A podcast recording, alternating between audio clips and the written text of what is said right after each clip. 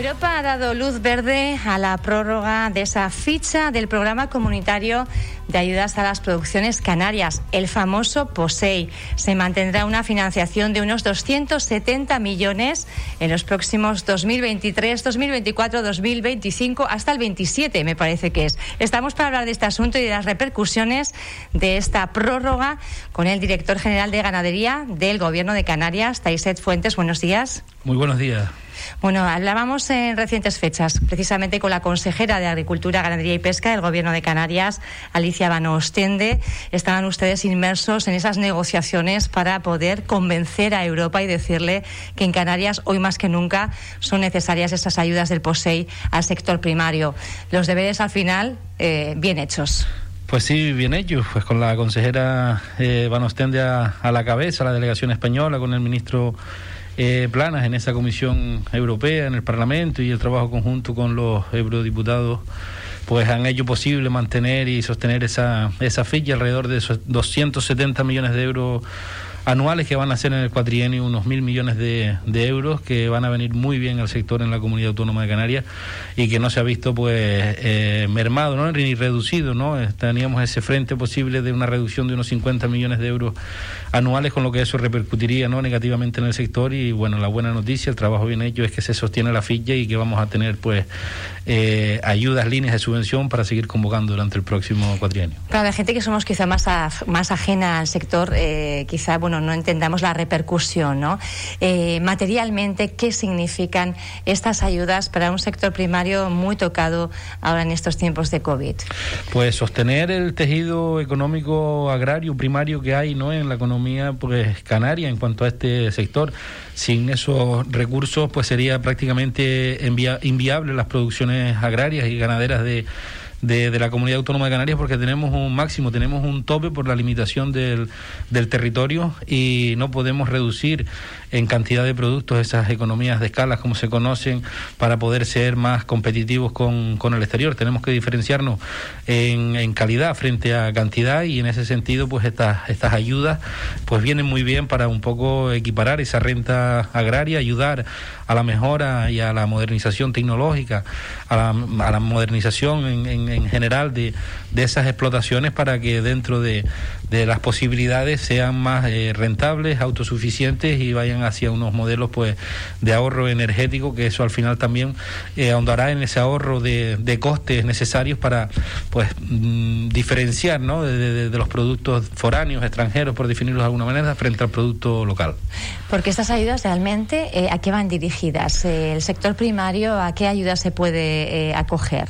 Pues, ¿Qué líneas de ayuda? En, en, en mi caso, en ganadería, pues son las ayudas pues a los productores de, leche, de, vacuno, de caprino, de ovino, a la propia industria de la misma eh, productos lácteos que estábamos, eh, de las razas que estábamos mencionando anteriormente, ayudas a a las razas autóctonas en peligro de, de, extinción, ayudas a las carnes frescas, ayudas al, al porcino, ayudas a la abeja negra canaria, eh, ayudas a los cupos de reposición de novillas, ayudas al sacrificio, hay cantidad de ayudas en cuanto a, al, al, sector ganadero que se benefician esa, esa, esas explotaciones ganaderas, esos ganaderos, esos empresarios de estas ayudas que vienen de Europa. Y en cuanto al agrario, pues a las propias explotaciones eh, eh, agrarias, ¿no? Muy conocido uh -huh. todos, pues el, el tema del plátano, ¿no? Esa ficha financiera tan grande que, que tienen y sin, sin, que existiera, pues no sería un producto pues competitivo en, en el mercado.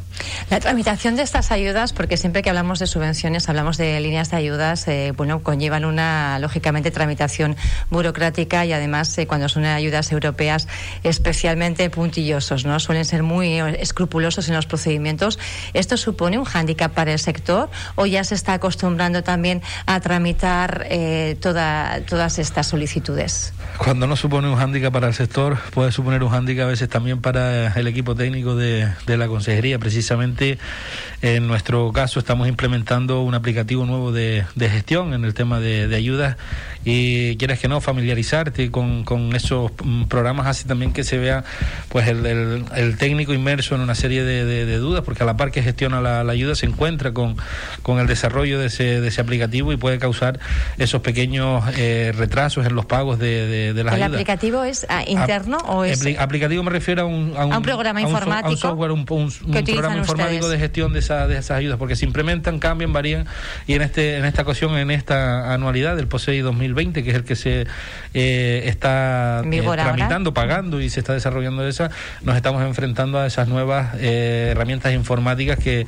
también son necesarias para mejorar ¿no? la, la, la relación de solicitante beneficiario con la, con la administración, por un lado, y obvio también que cada vez los ganaderos, a través de esas eh, oficinas de, de, extensión agraria, están más familiarizados también con la petición, saben realmente lo que necesitan, la labor de asesoramiento que hacen las, las oficinas de extensión agraria es, es fundamental, ¿no? porque el ganadero está prácticamente en el manejo diario de, de su explotación ganadera, alimentación, ordeño, elaboración de queso, y poco margen de tiempo creo que le queda para sentarse y, y pedir y, solicitar sus propias subvenciones. Pero bueno, en el conjunto nos, nos ayudamos y ayudamos a salir adelante. Hablaba usted de pequeños retrasos en el abono de esas eh, ayudas. Sí que es verdad que lo hemos visto por lo menos eh, a nivel, por ejemplo, en Fuerteventura también. ¿eh? Ha habido bastantes retrasos.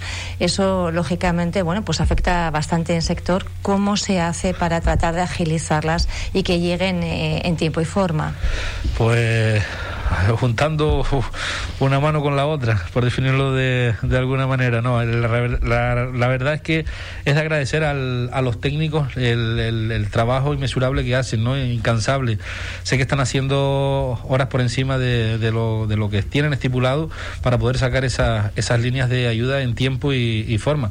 Todavía estamos en fecha, 30 de junio es la fecha máxima cuando debe de pagarse toda la ficha POSEI. y, y bueno, pues prácticamente estamos a un mes ¿no? de, poder hacerlo. Pero sí es cierto que el, sector necesita inyectar eh, liquidez, da igual de, de la ayuda de donde venga, pero lo que necesita es inyectar liquidez para afrontar los pagos inmediatos que tienen por delante, ¿no? Ese sobrecoste de alimentación animal, ¿no? Que, el coste de los cereales que se han carecido pues, por la demanda mundial que hay de esta materia prima, ¿no? De los países emergentes como China, que está repoblando esa cabaña ganadera después de haber superado esa fiebre porcina, están pues tirando muchísimo de, cereales. Eso unido también a, las sequías de, de, países como Sudamérica o, o Estados Unidos y a los temporales y el destrozo que hubo de esas eh, producciones. Conjuntamente también pía con el consumo de los biocombustibles, ¿no? que al final necesitan de estos cereales para quemar y producir esa energía. Hay una demanda mundial muy grande, por lo tanto el producto se ha encarecido muchísimo en los costes eh, para el sector primario y ahora más que nunca se necesita agilizar las ayudas. Decía usted, 30 de junio es la fecha final para, para abonarlas. Eh, ¿Van a poder cubrirlas? Sí, estamos, vamos a llegar sobre la, sobre la bocina. Algunas irán llegando antes, durante las próximas dos semanas, y el, el resto antes del 30 de junio, porque así lo ha lo ha eh, solicitado el, el, FEGA para que no tengamos como el año pasado, que el año pasado pues con la pandemia y con todo lo que hubo, realizar esos controles, como tú lo decías antes, las inspecciones son muy exigentes, cumplir las bases requieren también de unos requisitos que hay que verificar y esos controles sobre el terreno se veían en la edición anterior un poco pues eh, no realizados por la situación que había de, de, de pandemia, confinamiento y las relaciones y las visitas pues no se podían hacer. En esta ocasión nos ha pedido que, ya no estamos en el año anterior y que intentemos llegar en tiempo y forma porque el sector, como lo decía antes, necesita esa inyección de liquidez. Las ayudas que se van a pagar ahora antes del 30 de junio eh, son las correspondientes al POSEI 2020. POSEI 2020, correcto. Es la edición anterior y ahora lo que se está convocando es ya el POSEI 2021 para pagarse en el 2022. Se está resolviendo el POSEI 2020, correcto. Se está resolviendo el, el POSEI 2020. Yo no sé si están sacando ustedes también otras líneas de ayuda desde el Ejecutivo regional que se complementa con, con, estas del POSEI? Sacamos, sí, con, con ficha financiera los fondos del desarrollo rural que no pudieron ejecutarse en el 2020 por, por la pandemia, eh, establecimos una línea de ayuda a los productores de, de leche, de bovino, caprino y y ovino por valor de dos millones y medio de euros que se pagó en abril esa, esa ficha financiera. Y también se implementó una ayuda que venía para corderos y cabritos del Estado eh, por valor de el Estado colaboró con 114.000 euros y nosotros añadimos otros 200.000 euros más que teníamos eh, de, resto que no podíamos gastar por la situación y lo implementamos a esa ayuda por 300 y pico mil, cerca de 2.800.000 extra aparte de las ayudas que se pagaron del POSEI 2019 en el 2020, eh, sacamos de, la dirección general que, dirijo yo. Más cosas, un diagnóstico un poco del, sobre todo el, ámbito de la ganadería, que es eh, lo que le compete, y especialmente mirando a Fuerteventura, Taiset. Hombre, un diagnóstico es la dificultad de la, de la comercialización obvia ¿no? y el estancamiento de, de los productos. Gracias que, que los quesos, eh, al final, aunque suponga un coste tenerlo almacenado, es un producto que se revaloriza y cuando se venda se venderá más caro y se recuperará ¿no? ese, ese dinero de estancado, por decirlo de, de alguna manera, pero sí yo he hecho en falta un, un sector que, que, sea más participativo, más colaborativo entre, entre sí, ¿no? que se fomente ese asociacionismo y cooperativismo entre, entre ellos, porque son un tejido muy, muy, muy fuerte, que miren, por ejemplo, yo siempre lo pongo de esta manera para el sector de, del plátano, que unido, cerrando filas, consiguen lo, lo que consiguen, y el sector ganadero tiene muchísimo peso, y si aplicaran esa filosofía sería, vamos, imparable, ¿no? por la fortaleza que yo, le, yo les veo. Por un lado. Por el otro, eh, el tema de la modernización. Hace falta eh, asesorar mucho, ayudar mucho en el tema de, del ahorro energético, ¿no? de la eficiencia de, de, esos recursos naturales que, tenemos alrededor, sol, viento, eh, que podemos beneficiarnos para que nuestras ganaderías sean más, más rentables y al mismo sostenibles. tiempo sostenibles también, exactamente, comprometidas con, con el medio ambiente, que esas cositas, aparte de redundar en el ahorro de costes, las diferencias frente al resto de, de, ganaderías, ya no solo de, de, la península, sino de Europa o del resto de, del mundo, ¿no? Consiguiendo esos productos elaborados, pues, de forma eh, verde, ¿no? De, con esa etiqueta verde, ese sello distintivo, que sea esa calidad la que predomine por encima de un producto y que ya de por sí es, eh, está más que, que, que, consagrado, ¿no? Está más que valorado, ¿no? Es, exquisito, es bueno, es calidad, es excelencia. En ese sentido, buscar esa distinción en, en, este tipo de... Le tengo que preguntar, ya tenemos que ir concluyendo. La semana pasada, sé que no tiene que ver relación eh, directa, no tiene con, lo que es la ganadería, pero sí con el ámbito eh, bueno del sector primario. Se presentaba esa bit eh, majorera, esa cepa majorera. Parece que abre un poco una, una puerta a la esperanza poder recuperar ¿no? las cepas de, de antaño, de siglos atrás. Y bueno, parece que va por buen camino, nos puede dar alegrías y tener un vino. Esto es verdad que hace falta muchísimo tiempo, pero, pero bueno, se abre una puerta ahí, ¿no? hablando de esa calidad, de esa especificidad y de esa singularidad que parece que tenemos la cepa majorera ahí, no le hemos hecho mucho caso hasta ahora.